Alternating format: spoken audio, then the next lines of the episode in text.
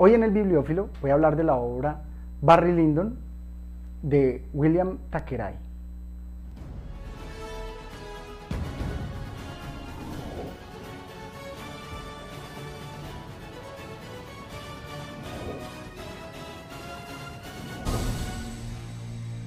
Conocí primero la obra cinematográfica de Stanley Kubrick con el mismo nombre y basada en la novela y quedé prendado de esta película. Con razón, Stanley Kubrick es considerado de los mejores directores de cine.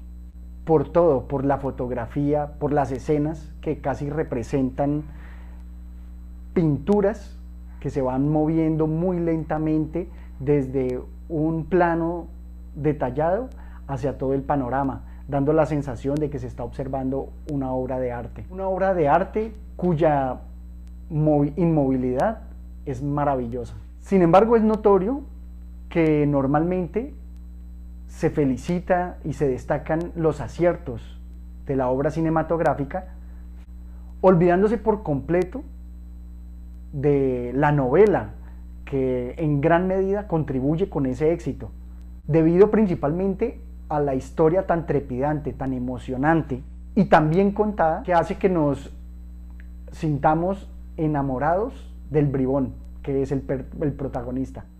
Y está tan bien contada que nos relata de manera muy lujosa y prolija muchos eventos históricos sin necesidad de mostrarnos a los protagonistas allí, solamente mencionándolos de pasada.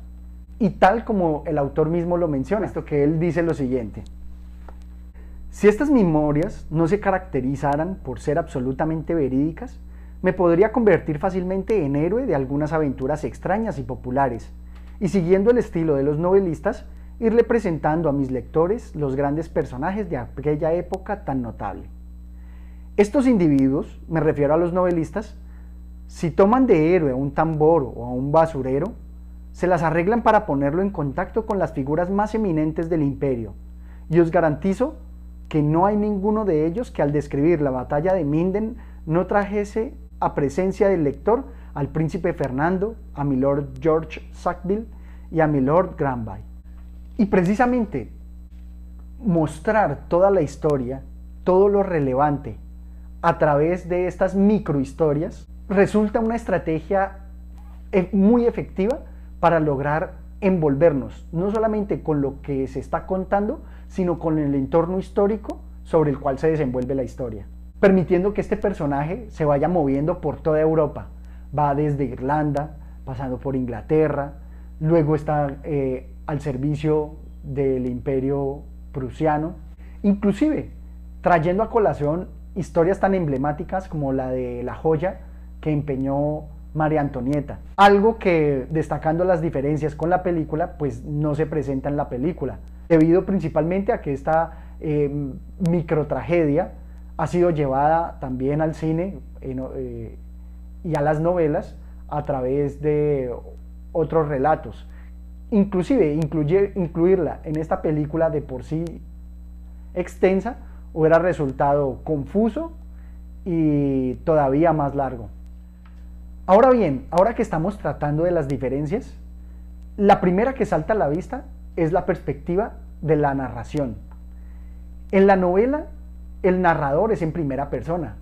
Barry Lyndon nos está contando sus memorias tal como él las vivió. Mientras que en la película, la narración es en tercera persona de un narrador omnisciente que está por fuera y que resulta muy efectivo Ambas obras, a pesar de las diferencias, resultan magníficas, porque en la película esta narración por fuera, este narrador tercero como una visión por fuera, permite eh, detallar muchas de la información que de otra manera no hubiera sido tan fácilmente comprensible. Y en la novela resultan bien esas memorias porque nos permite que el protagonista nos relate mucha de su genealogía.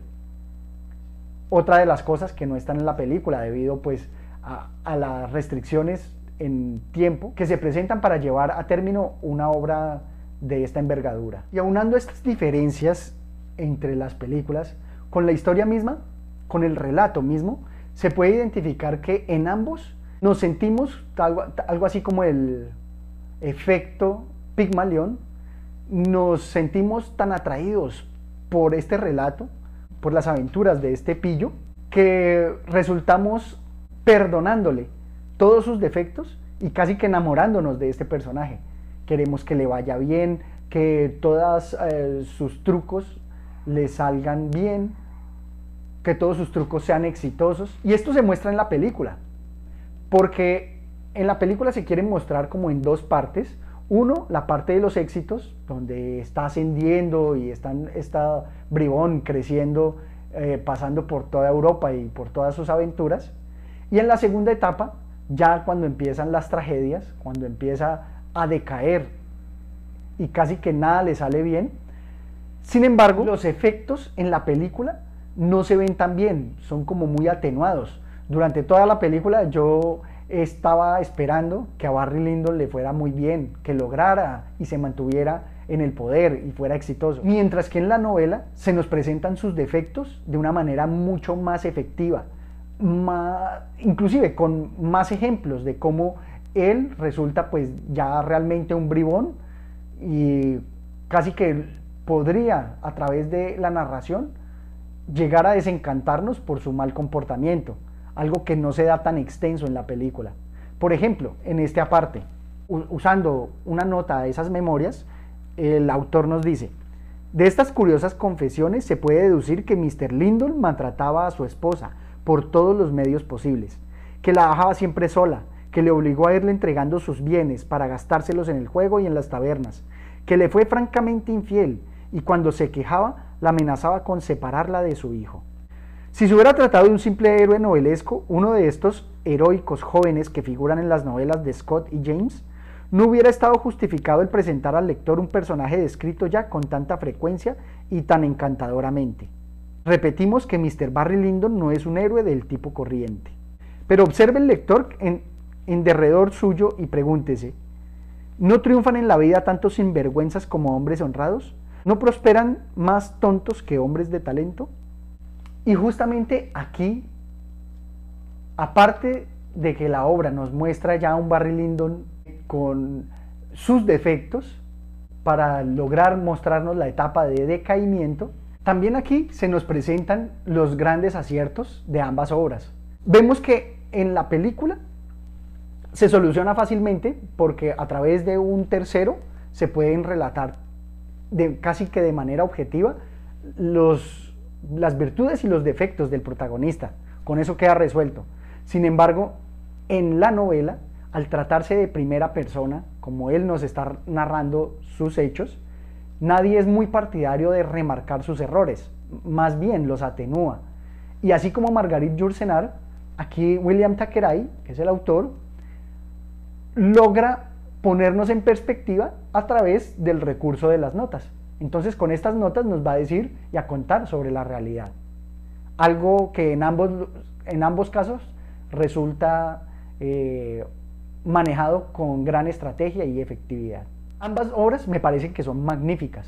El cierre de Takerai me parece mucho más contundente, más firme, ya que sale de la narración en primera persona y nos cuenta con todo el espacio de tiempo que puede darse en la imaginación, el ir y el devenir hasta la muerte de Barry Lyndon. Mientras que Kubrick, al no tener tanto tiempo, nuevamente recalcando que es una obra cinematográfica bastante extensa, al no tener tanto tiempo para narrarlo, pues lo cierra y usa muchas veces cambiando la novela original, usando varias veces el mismo personaje para efectos de minimizar las explicaciones y así en menor tiempo lograr contar todo lo que envuelve la historia. Reitero Asimismo que a pesar de estas pequeñas diferencias, ambas obras son memorables y que ambas obras se van a disfrutar de igual manera.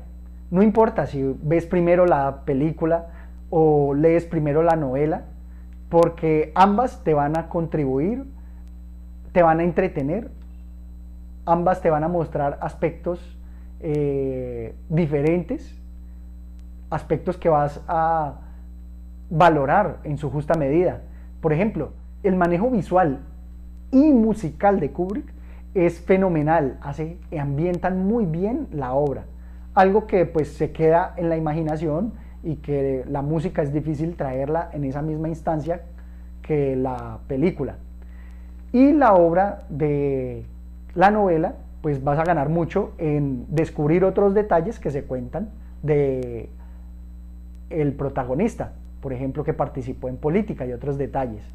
Entonces pienso que ambas obras las van a disfrutar en igual medida.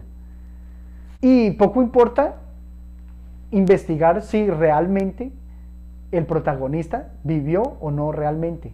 Creo que con estas obras lo traen como una realidad viviente para los cinéfilos y los bibliófilos. Hasta una próxima oportunidad, espero sus comentarios y suscríbanse al canal. Hasta luego.